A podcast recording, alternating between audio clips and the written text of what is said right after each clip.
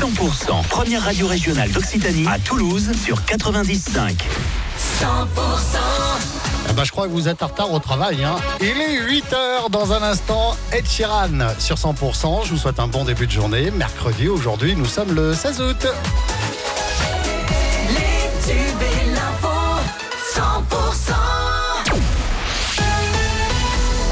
L'actu à Toulouse et en Haute-Garonne, c'est avec Cécile Gabod. Bonjour Cécile. Euh, bonjour euh, Fred, bonjour à tous. Ce drame sur la commune de Beaumont-sur-Lèze hier après-midi. Un enfant de 3 ans s'est noyé dans une piscine privée.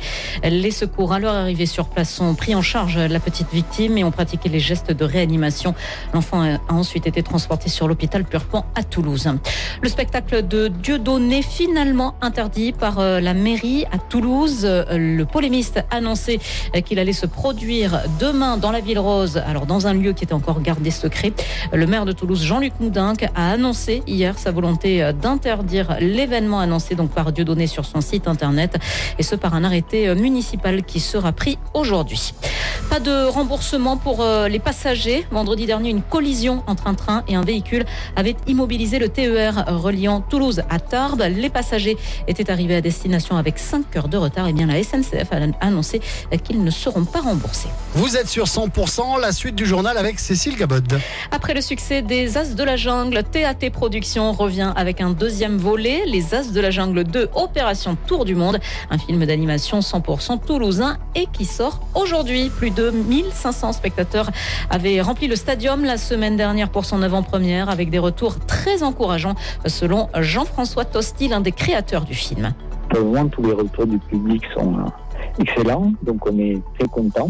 Euh, nous, on voulait faire un film qui, euh, qui ferait passer aux gens un bon moment, et visiblement, c'est le cas toutes les avant-premières qui se sont déroulées euh, nous laissent penser qu'on a réussi notre coup et que les gens euh, passent vraiment un chouette moment à regarder le film, aussi bien les enfants que leurs parents d'ailleurs. Ça, c'est toujours un truc qui est important pour nous. Hein. ça, c'est une chouette nouvelle. On aimerait faire mieux que le premier qui avait réuni 700 000 spectateurs. Après, euh, c'est pas du tout une science exacte. On espère que ça va bien se passer, mais on ne sait pas du tout ce, que ça va donner pour le moment. Voilà pour ces propos recueillis par Shainez Nasser Sherif. TAT Productions reviendra en 2025 et 2026 avec deux nouveaux film Falcon Express Lovebirds et la série Astérix d'Alain Chabat qui sera diffusée sur Netflix d'ici début 2025. Le Rose Festival à Toulouse euh, se prépare, ce sera dans 15 jours. Rendez-vous les 1er, 2 et 3 septembre au Mythe. À l'affiche, bien évidemment, les frères toulousains, Big Flo et Oli, mais aussi Angèle, M et bien d'autres artistes. Tous les détails sont à retrouver sur rosefestival.fr. Comme euh, chaque mercredi de l'été, il y a le marché des producteurs de pays à Revel aujourd'hui c'est ce soir à partir de 17h. Ça se passe sous les halles de la place Philippe VI de Valois.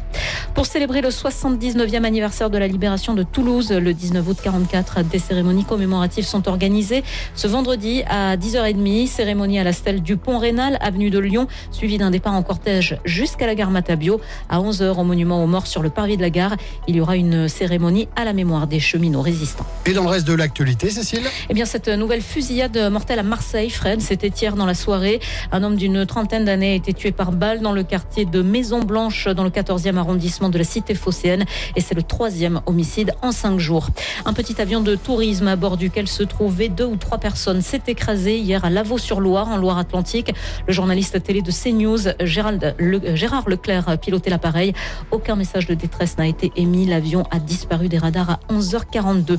Deux juges d'instruction ont été saisis pour enquêter sur l'incendie du gîte près de Colmar où ont péri mercredi dernier 11 personnes, majoritairement des adultes en situation de handicap venus en vacances.